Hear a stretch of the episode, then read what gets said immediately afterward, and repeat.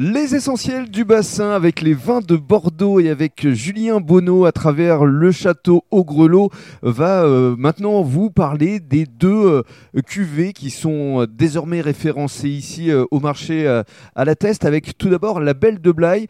Alors lorsqu'on évoquait tout à l'heure euh, le domaine familial, c'est important parce que la Belle de Blaye, c'est votre sœur. Exactement. Donc histoire de famille, euh, ma sœur qui a rencontré euh, Jérôme qui travaillait dans le Médoc et du coup euh, l'histoire voilà suite à cette euh, rencontre a donné naissance à un vin. Voilà, et ce vin-là qui s'appelle la Belle de Blaye. Alors dans la contre-étiquette, vous racontez un peu l'histoire. Exactement. Il y a Donc un je vais, côté un je peu poétique. citer. Oui. Par un beau matin, entra un beau Médocain, la belle, toute troublée, lui assembla ses blancs barriqués. C'est ainsi qu'elle est née, cette cuvée.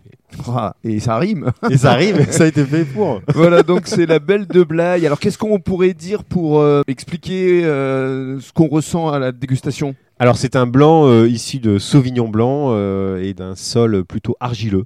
Donc on va être plutôt sur la minéralité, la fraîcheur du Sauvignon avec malgré tout un- une très belle maturité qui va idéalement bien sur euh, tout ce qui est saumon, gravlax, Ça tombe bien. tartare et puis aussi tout ce qui est euh, plateau de fruits de mer. Bien, ça tombe bien ici sur le bassin d'Arcachon. Donc la belle de Blaye et puis la deuxième cuvée euh, référencée, c'est le pain franc. Alors il s'agit notamment de Malbec. Exactement, donc euh, euh, cuvée parcellaire qui est le nom de la, de la parcelle, pain franc, à côté d'un magnifique pain.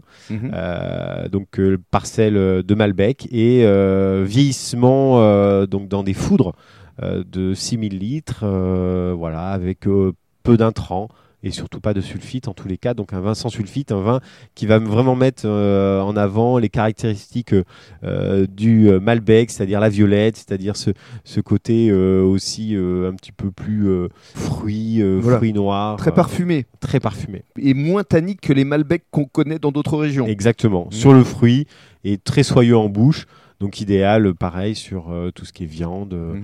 euh, mais également entre amis, à l'apéritif, c'est idéal. Alors s'il y avait une troisième cuvée, parce qu'on ne peut pas détailler les 33, troisième cuvée que vous souhaitez mettre à l'honneur?